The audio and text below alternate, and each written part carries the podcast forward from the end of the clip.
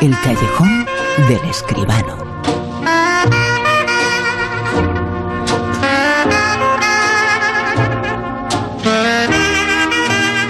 El cine es grande y el cine va a poder eh, con todo esto. Con José Manuel Esquivano aquí en La Rosa de los Vientos, El Callejón.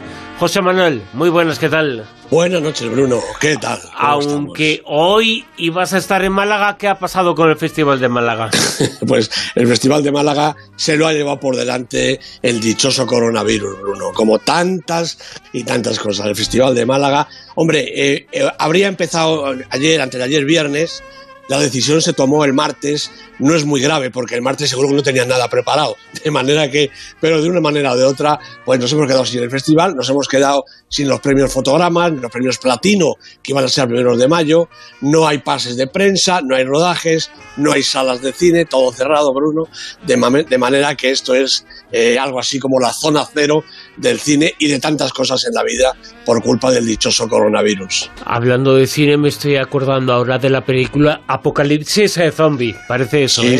sí. Bueno, eh, tantas y tantas películas, ¿no? Eh, contagio, estas. Bueno, esperemos que no, ¿verdad? Porque estas películas tan apocalípticas, algunas de ellas parten ya de una humanidad desaparecida con un par de supervivientes por ahí, ¿no? De manera que no, parece que esto no es así, pero de todas maneras es una situación verdaderamente seria, verdaderamente grave porque ahora mismo había en marcha muchos rodajes, se esperaban pases. ¿Qué ha pasado? Se ha paralizado el cine también. Absolutamente. Eh, empezamos porque los pases de prensa que teníamos acordados se fueron anulando uno detrás de otro. A continuación ya llegó claro la suspensión de toda actividad, el cierre de los cines ya con el estado de, alarma eh, presente y por supuesto los rodajes, todo lo que supone una concentración de personas, de, pues de más de uno y de más de dos y lo que no suponga estar en casa, también se han ido todos al garete, ¿no? Y premios importantes, como te decía, los premios platino, los premios de todo el cine latinoamericano, tenían ya fecha, tenían ya escenario, tenían todo, primeros de mayo, pues se han tenido que suspender, veremos a ver si aplazar o pasar ya directamente el año que viene. El mundo del cine paralizado. Y hablando de gente importante, recordamos a uno esta noche. Pues sí, recordamos a Max von que se nos ha ido esta semana, un grandísimo actor, no, no solo físicamente, un gigante de la interpretación. Bueno, nació en el año 29 en Lund, en, en Suecia, se dio a conocer recordemos por su papel en el séptimo sello, la película de Berman, en la que el caballero que era él jugaba con la muerte. Esta partida de ajedrez ya se sabe siempre cómo termina, claro. También fue el padre Merrin en El Exorcista, la película de William Friedkin, y esos son dos de sus 160 papeles. Con Ingmar Bergman 13, pero también con John Huston, con Sidney Pollack, David Lynch, Woody Allen, hizo Hannah y sus hermanas, con Ridley Scott, Martin Scorsese, Billy August, Wim Wenders, es una nómina interminable. Lee Bullman, Steven Spielberg y también con Juan Carlos Fernadillo, nuestro director español, eh, con el que rodó aquí en España intacto en el 2001. Bueno, desde el año 49, cuando debutó con Solo una madre de Alf Schober, hasta el año pasado, que hizo Ecos del Pasado con el director griego Nicolás Dimitropoulos, pues una carrera llena de éxitos y sobre todo llena de reconocimiento reconocimiento unánime a una calidad, una fotogenia, una presencia, también una voz realmente insustituibles. Uno de los grandes pilares de la historia del cine sueco, europeo y mundial, Max von Un personaje importantísimo en la historia del cine, como quiere ser importante esta película, es la crítica, el comentario. Esta noche escuchamos el tráiler de la película La canción de los nombres olvidados. Tomado tu tiempo, Mott.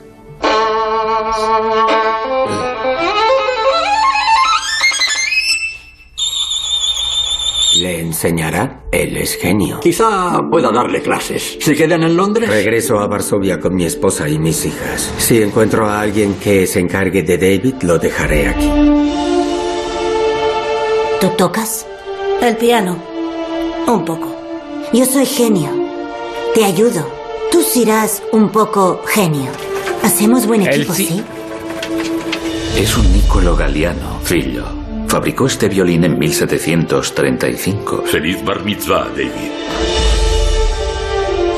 Otra vez. El cine y la música inseparables. Y esta película lo demuestra. Uno pues existiría una cosa sin la otra. Efectivamente, una vez más, esta película lo demuestra. La canción de los nombres olvidados, la película de François Girard, producida por Robert Lantos, Les Lafontaine y alguno más. El guion es de Jeffrey Kane y los protagonistas Tim Roth, Clive Owen, Saul Rubinek. Bueno, el, director, el canadiense François Girac, es un veterano director y también guionista, apasionado por el espectáculo y sobre todo por la música. Ha realizado cortos, series, documentales y ocho largometrajes, entre ellos Sinfonía en Soledad, un retrato de Glenn Gould, El violín rojo, Seda, sobre la novela de Alessandro Barico, y El coro, además de distintas óperas, como por ejemplo Parsifal, y, y esto no es normal en un director de cine, también dos grandes espectáculos del Circo del Sol, Set y Sarcana. Bueno, en la canción de los nombres eh, olvidados, la música vuelve a ser protagonista. Envuelve la vida de David y Martin desde que son unos críos. Cuando estalla la Segunda Guerra Mundial, David, sus padres y hermanas llegan a Londres huyendo de los nazis desde su Polonia natal. El niño, de nueve años, se queda con la familia de Martin, que tiene su misma edad, se hacen amigos, prácticamente hermanos, y David empieza muy pronto a destacar en su ciudad adoptiva por su innato talento musical, es un verdadero genio del violín. Pasa el tiempo y cuando parece que va a llegar el momento de la consagración ante el público, David desaparece la vida de Martin desde entonces tiene un solo objetivo, encontrar a su amigo. Y años después, cuando es un respetado profesor y experto musical, repentinamente un encuentro fortuito hará que se le presente la posibilidad que siempre había estado esperando. Oye tocar una pieza a alguien con tanta maestría que comprende que solo ha podido tener un maestro, David. Martin entonces intensifica la búsqueda sin importarle tener que recorrer medio mundo y además que nadie entienda su empeño.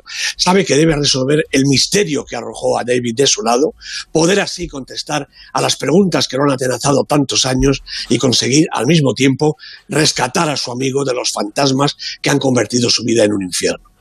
Bueno, son seis los actores que encarnan a los dos protagonistas en las diferentes etapas de su vida, aunque el mayor peso reside en Luke Doyle y Misa Hanley, los críos que inician el relato y viven, aunque de refilón, los avatares de la guerra, y por supuesto en Clive Owen y Tim Roth, los personajes adultos.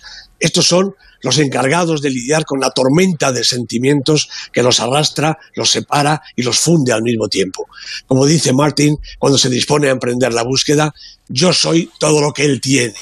Y esa intuición llena el relato de sentido.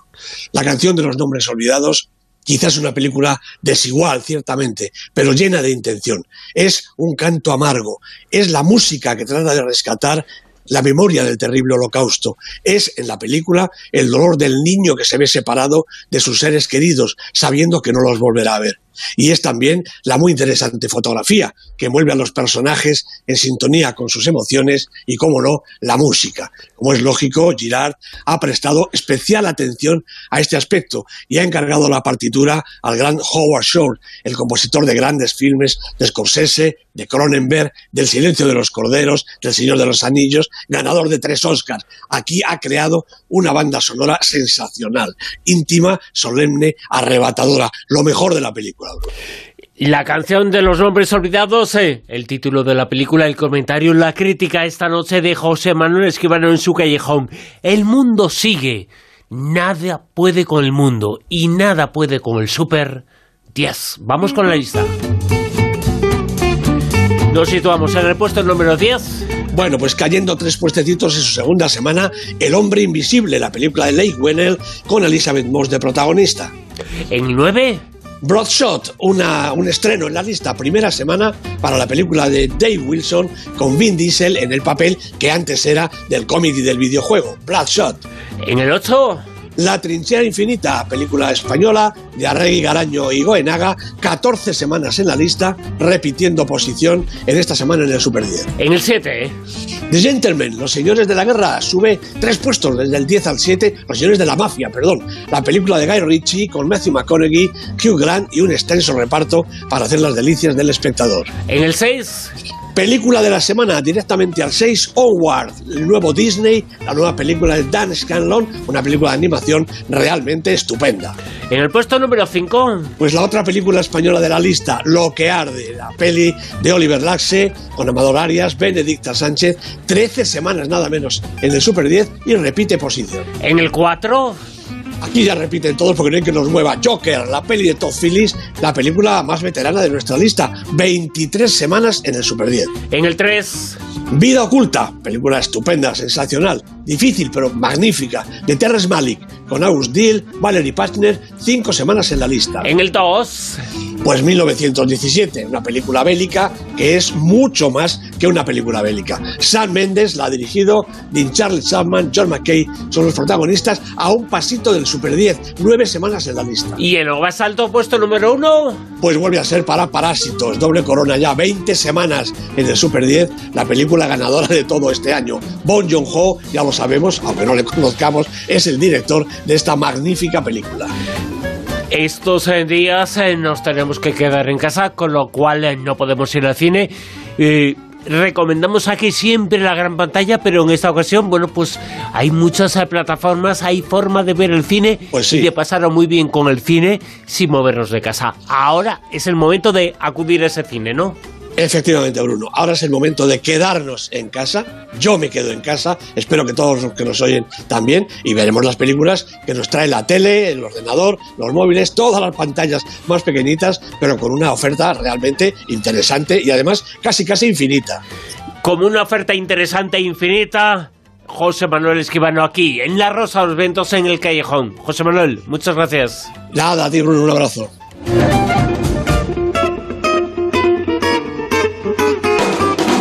En Onda Cero, La Rosa de los Vientos.